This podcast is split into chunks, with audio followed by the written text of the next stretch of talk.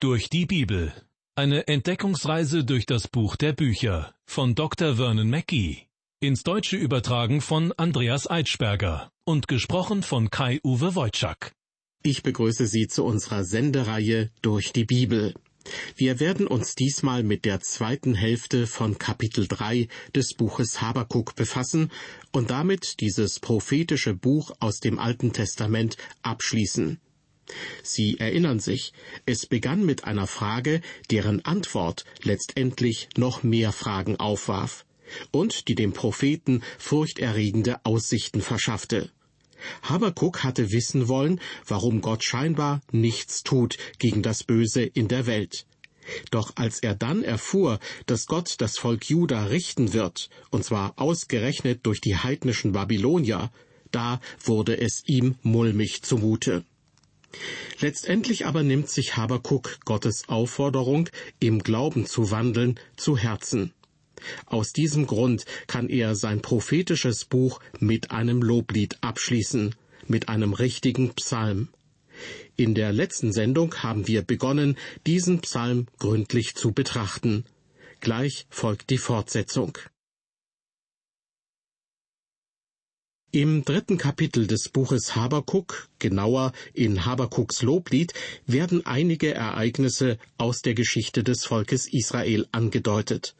Offenbar, um darauf hinzuweisen, dass Gott, der sich in der Vergangenheit so um sein Volk gekümmert hat, es auch in der Zukunft nicht im Stich lassen wird.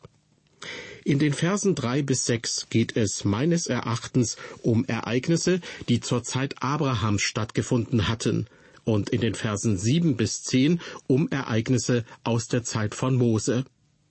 Mit Vers 11 kommen wir nun zu Josua und die Zeit, in der das Volk Israel das verheißene Land Kanaan eingenommen hat.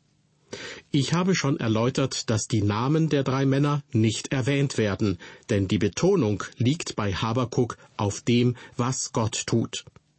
Nun also Vers 11. Und der Mond stand still. Beim Glänzen deiner Pfeile verblassen sie, beim Leuchten deines blitzenden Speeres. Eindeutig geht es hier um die Schlacht, die das Volk Israel unter Josua gegen die Amoriter führte. Die Bemerkung, der Mond stand still, verweist auf das Buch Josua Kapitel 10. Dort wird berichtet, Damals redete Josua mit dem Herrn an dem Tage, da der Herr die Amoriter vor den Israeliten dahingab. Und er sprach in Gegenwart Israels, Sonne, steh still zu Gibeon und Mond im Tal Ajalon. Da stand die Sonne still und der Mond blieb stehen, bis sich das Volk an seinen Feinden gerecht hatte. So blieb die Sonne stehen, mitten am Himmel, und beeilte sich nicht unterzugehen, fast einen ganzen Tag. Und es war kein Tag diesem gleich, weder vorher noch danach, dass der Herr so auf die Stimme eines Menschen hörte. Bei Habakuk heißt es in Vers 11, beim Glänzen deiner Pfeile verblassen sie, nämlich einerseits der Mond und andererseits die Sonne, die im Vers davor erwähnt wurde, beim Leuchten deines blitzenden Speeres. Ich denke, hier wird hervorgehoben, dass Gottes Waffen so schlagkräftig sind, dass selbst Sonne und Mond vor Neid erblassen. Ja, Gottes blitzender Speer leuchtet heller auf als die Sonne. Das alles ist natürlich bildhaft gemeint, denn Habakuks Loblied ist in lyrischer Sprache verfasst. Wir kommen zu Vers 12. Du zertratest das Land im Zorn und zerdroschest die Heiden im Grimm. Als Gott seinem Volk das gelobte Land schenkte, löschte er die Amoriter aufgrund ihres sündhaften Lebens aus.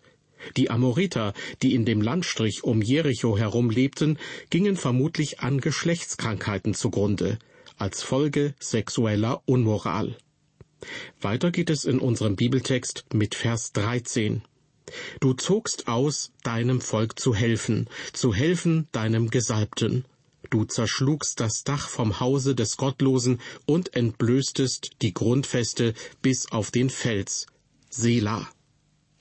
Man fragt sich, ob sich der Begriff Gesalbter an dieser Stelle auf Israel bezieht oder auf den Messias. Ich persönlich bin der Meinung, dass hier der Messias angesprochen wird. Du zogst aus, deinem Volk zu helfen, zu helfen deinem Gesalbten. Der Herr Jesus ist unser Helfer und der Gesalbte, der Messias. Weiter heißt es, du zerschlugst das Dach vom Hause des Gottlosen und entblößtest die Grundfeste bis auf den Fels. Sela. Sie erinnern sich, was ich in der letzten Sendung über das Wörtchen Sela gesagt habe, dass es möglicherweise einen inhaltlichen Höhepunkt markiert, der auch musikalisch hervorgehoben wird. Das würde hier recht gut passen. An der Stelle, wo in diesem Lied der Gesalbte erwähnt wird, soll die Musik noch einmal anschwellen zum Fortissimo. Sprich, hier wird es richtig laut. Hier könnte man kraftvolle Stimmen gebrauchen, denn hier wird das höchste Lob für das Heil ausgedrückt, das Gott für sein Volk bewirkte. Unter Mose errettete er die Israeliten aus Ägypten, unter Josua zogen sie schließlich in das verheißene Land ein. Bei all dem war aber stets Gott am Werk. Weiter geht es nun mit den Versen 14 und 15. Du durchbohrtest mit seinen Pfeilen sein Haupt, seine Scharen zerstoben wie Spreu, denn ihre Freude war, zu zerstreuen und zu fressen den Elenden im Verborgenen. Du tratest nieder seine Rosse im Meer, im Schlamm der Wasserfluten. Hier sehen wir, wie Gott seine Verheißungen in die Tat umsetzte. Schlimm für die Feinde Israels, aber für die Israeliten bedeutete es Heil. Damit kommen wir zur Reaktion des Propheten auf diese ganze Geschichte. Ich hoffe, dass meine Auslegung dem Rest dieses Kapitels und dieses Büchleins gerecht werden kann. Ich merke selbst, dass ich hier an meine Grenzen komme, denn alles, was ich Ihnen dazu sagen kann, ist nur Stückwerk. Aber ich spüre, dass wir es hier mit einem der vielleicht gewaltigsten Abschnitte des Wortes Gottes zu tun haben. Und ich wünsche mir, dass ich Ihnen wenigstens eine Ahnung von der Pracht und der Herrlichkeit vermitteln kann, die in diesen Versen steckt. In Vers 16 geht nun Habakuk darauf ein, was er selbst empfindet und wie er auf Gottes Ankündigung, das Volk Juda zu strafen, reagiert hat. Weil ich solches höre, bebt mein Leib, meine Lippen zittern vor dem Geschrei. Fäulnis fährt in meine Gebeine und meine Knie beben. Aber ich will harren auf die Zeit der Trübsal, dass sie heraufziehe über das Volk, das uns angreift. Gegen Ende des Buches beschreibt Habakuk nun also, was er selbst erlebt hat, wie er empfindet. Sie werden sich erinnern, dass er das Buch ja auch mit seinem persönlichen Empfinden eröffnet hat. Sicher kennen Sie dieses flaue Gefühl im Magen, wenn Sie plötzlich mit einer Krise konfrontiert werden oder Sie sich plötzlich in einer Notlage befinden. Habakuk kennt dieses Gefühl nur zu gut. Er schreibt, weil ich solches höre, bebt mein Leib, meine Lippen zittern von dem Geschrei. Haben Sie schon einmal vor lauter Angst kein Wort über die Lippen gebracht? Ich habe das selbst einmal erlebt, auf höchst eigentümliche Weise. Und zwar als junger Mann, als ich eine bestimmte junge Dame besuchen wollte. Die junge Frau im Haus nebenan hatte ebenfalls Besuch von einem Verehrer. Beide jungen Damen hatten jeweils eine Schwester. Somit wohnten in jedem Haus zwei Mädchen. Außer diesem anderen jungen Mann und mir interessierte sich freilich noch ein dritter Mann für die Mädchen, ein Spanner, ein Voyeur. Der hatte sich einen Platz auf der anderen Straßenseite gesucht, von wo aus er gleichzeitig in beide Schlafzimmer der jungen Damen gucken konnte. Anscheinend hatte er diesen Unfug schon eine ganze Weile getrieben. Eines Abends bemerkten ihn die jungen Frauen, die in dem einen Haus wohnten, und riefen bei der Familie nebenan an, wo ich gerade zu Besuch war. Der Vater meiner Freundin war Jäger, und so schnappte er sein Jagdgewehr und drückte es mir in die Hand. Ich begab mich hinter das Haus, wo ein hoher Zaun das Grundstück von der dahinterliegenden Straße trennte. Ich war schon wieder auf dem Weg zurück ins Haus, um Entwarnung zu geben, denn ich hatte niemanden gesehen. Plötzlich aber erschien direkt über mir am Zaun eine Gestalt. Der Kerl hatte wohl versucht, über den hohen Zaun zu klettern und hätte nun von da oben einfach auf mich springen können. Er hatte aber anscheinend solche Angst, dass er wie erstarrt innehielt. Und ich auch. Eigentlich wollte ich das Gewehr gegen ihn richten, aber Gott sei Dank war ich dazu nicht imstande. Ich versuchte ihn anzusprechen, aber auch das klappte nicht. Nur ein paar gurgelnde Laute kamen aus meiner Kehle. Mir war so bange, dass mir die Worte im Halse stecken blieben. Was soll ich sagen? Ich habe mich an diesem Abend wahrlich nicht als Held erwiesen. Aber immerhin, der Kerl, wer auch immer er war, suchte das Weite und wurde seitdem nicht mehr gesehen. Ich vermute, bei diesem Erlebnis habe ich mich ungefähr so gefühlt, wie Habakuk sich gefühlt haben muss. Da war der innere Drang, du musst was unternehmen. Da war die innere Überzeugung, ich fürchte mich nicht. Und dann das heimliche Eingeständnis, na ja, vielleicht doch. Was schließlich übrig blieb, war pure und lähmende Angst. Habakuk schreibt, Fäulnis fährt in meine Gebeine. Das heißt, er konnte nicht aufstehen, er musste sich an irgendetwas festhalten. Und meine Knie beben. Das heißt, Angst macht sich breit. Doch dann folgt der Satz, aber ich will harren auf die Zeit der Trübsal, dass sie heraufziehe über das Volk, das uns angreift. Habakuk scheint hier den Tatsachen ins Auge zu sehen. Er weiß, dass Gott das Volk Juda für seine Sünden strafen wird. Aber er weiß auch, dass diese Trübsal irgendwann ein Ende haben wird. Und dann wird das Gericht die Babylonier treffen, die Feinde Judas, die ihnen zuvor viel Leid zufügen werden. Im nun folgenden Vers 17 erfahren wir, wie diese Trübsal aussehen wird, die das Volk aus dem Südreich Juda erleiden wird. Da wird der Feigenbaum nicht grünen, und es wird kein Gewächs sein an den Weinstöcken. Der Ertrag des Ölbaums bleibt aus, und die Äcker bringen keine Nahrung. Schafe werden aus den Hürden gerissen, und in den Ställen werden keine Rinder sein. Im Grunde heißt das, die Bäume werden kein Obst mehr tragen, es wird keine Weintrauben mehr geben, und das Vieh wird es auch dahinraffen. All das wird Teil des Urteils sein, das Gott über das Volk Juda kommen lässt. Doch trotz des bevorstehenden Strafgerichts kann Habakuk sagen, ich lese weiter ab Vers 18, aber ich will mich freuen des Herrn und fröhlich sein in Gott, meinem Heil. Denn der Herr ist meine Kraft. Er wird meine Füße machen wie Hirschfüße und wird mich über die Höhen führen. Liebe Hörer, mein Wunsch ist es, dass Sie erkennen, dass Gott unsere Kraft und unsere Freude ist. Gott hat uns für die Zeit, in der wir leben, keinen Frieden und keinen Wohlstand versprochen. Aber Kraft und Freude will er uns gerne schenken.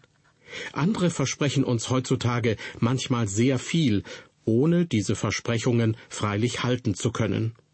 Ich habe gerade die Zeitschrift einer angeblich christlichen Organisation in den Papierkorb geworfen, in der stand, dass Gott uns alle materiellen Wünsche erfüllen wird, wenn wir nur fest glauben und beten.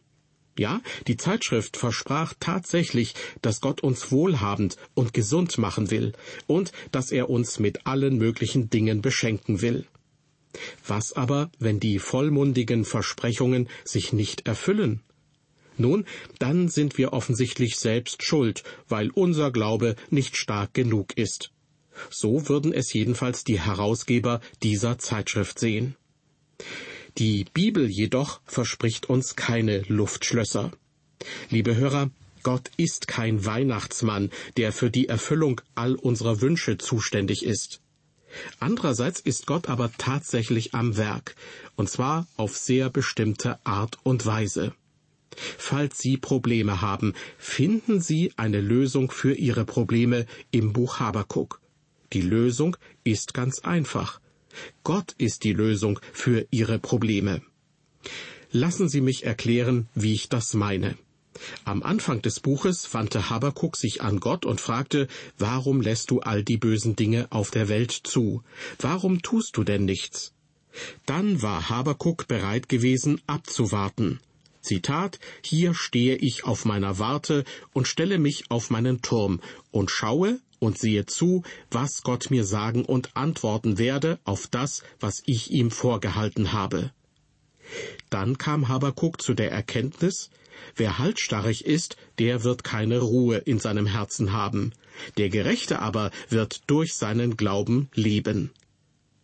Liebe Hörer, Gott ist hier und heute die Lösung für Ihre Probleme. Ich weiß natürlich nicht, wer Sie sind und welche Probleme Sie haben, aber Gott ist die Lösung. Sie können ihm glauben und vertrauen. Gott hat etwas vor mit Ihrem Leben und er hat vor, diese Absicht auch umzusetzen. Sie können ihm vertrauen. Und wenn Sie ihm vertrauen, werden Sie feststellen, dass er in Ihnen zu wirken beginnt. Er möchte sie seinem Ebenbild anpassen.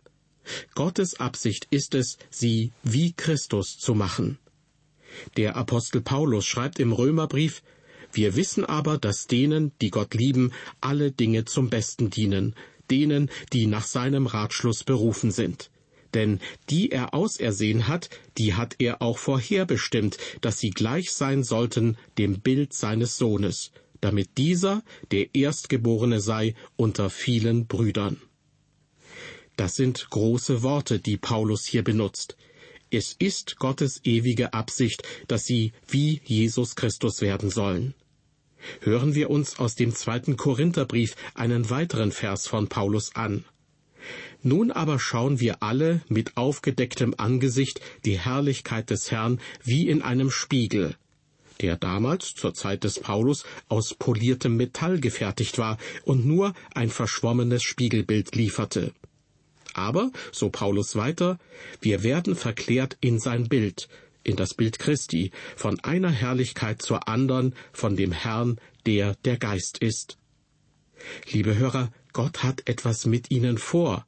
Es ist ganz egal, wer oder was Sie sind. Die Behauptung, dass jemand im Leben zu etwas Höherem berufen sei, als Sie es sind, ist absolut falsch. Sie sind für Gottes Plan und seine Zwecke genauso wichtig wie jeder andere Mensch, der je auf Erden gelebt hat oder je auf Erden leben wird. Gott möchte sie Jesus Christus gleichgestalten. Wir lesen im ersten Korintherbrief Kapitel 15 nach der Bibelübersetzung Neues Leben, der erste Mensch, Adam, wurde aus dem Staub der Erde geschaffen. Der zweite Mensch, Christus, ist vom Himmel. Jeder Mensch hat einen irdischen Körper wie Adam. Unser himmlischer Körper aber wird sein wie der Körper von Christus. Soweit der Apostel Paulus im ersten Korintherbrief. Gott hat uns zu Menschen gemacht. Wir sind hier auf Erden in diesen menschlichen Körpern, die eigentlich aus Staub gemacht wurden. Das ist aber nicht sein endgültiges Ziel. Wir sind irdisch, aber er möchte, dass wir himmlisch werden. So sieht seine Absicht für uns aus. Stellen Sie sich einmal vor, Sie lebten zur Zeit des italienischen Malers, Bildhauers und Baumeisters Michelangelo. Eines Tages besuchen Sie seine Künstlerwerkstatt. Dort sehen Sie ein grob behauenes Stück Marmor. Es ist schmutzig und noch mit Staub behaftet, denn es wurde gerade erst aus einem Steinbruch geliefert. Dieses Marmorstück ist sehr hart, es ist roh, unnachgiebig, kalt, unschön und unansehnlich. Kommen Sie aber nach sechs Monaten noch einmal wieder. Was meinen Sie, was in der Zwischenzeit passiert ist? Sie werden es kaum glauben, aber unter den Händen des Bildhauers ist daraus die berühmte Statue des David oder des Erzengels Michael geworden. Was möchte ich Ihnen damit sagen? Nun, so wie Michelangelo etwas mit diesem rohen Stück Marmor vorhatte, so hat Gott auch etwas mit Ihnen und mir heute vor. Wir sind irdisch, aber er hat etwas Himmlisches mit uns vor. Das Ideal des Künstlers, in diesem Fall des Heiligen Geistes, ist, dass er uns dem Bild Christi anpasst. Der Meißel, den er dabei verwendet, ist Gottes Züchtigung. Denn wen der Herr lieb hat, den züchtigt er, heißt es im Hebräerbrief. Und der Hammer im übertragenen Sinn ist das Wort Gottes. Deshalb können wir mit dem Dichter von Psalm 17 singen, Ich will satt werden, wenn ich erwache an deinem Bilde. Liebe Hörer, Gott ist die Antwort auf Ihre Fragen. Gott ist die Lösung für Ihre Probleme. Deshalb ist es vollkommen egal, wer Sie sind oder wo Sie sind. Sie können sich in ihm freuen und Sie können sich an seinem Heil erfreuen. Sie werden dann mit dem anfangs so pessimistischen Habakuk ausrufen können, ich will fröhlich sein in Gott, meinem Heil. Das Buch Habakuk begann mit Trübsinn, aber es endet mit Herrlichkeit. Es begann mit einem Fragezeichen, aber es endet mit einem riesengroßen Ausrufezeichen. Und es schließt mit einem wunderbaren Lied. Ich bete, dass Sie und ich vom Wort Gottes ermutigt werden. Das alttestamentliche Buch des Propheten Habakuk begann mit Trübsal und Ratlosigkeit, endet aber himmelhoch jauchzend. Gott hat Habakuk einiges sehen lassen und ihn einiges gelehrt, und der Prophet hat sich das zu Herzen genommen. Auch wir sollten uns die zentrale Botschaft des Habakuk-Buches, den Schlüsselsatz, zu Herzen nehmen. Der Gerechte wird durch seinen Glauben leben.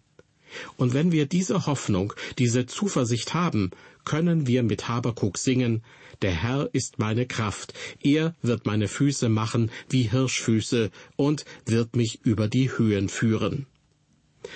Ich bedanke mich nun für Ihre Aufmerksamkeit und hoffe, dass Sie auch bei der nächsten Ausgabe unserer Sendereihe durch die Bibel dabei sein werden.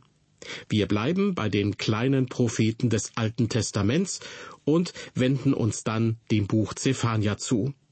Bis dahin, auf Wiederhören und Gottes Segen mit Ihnen.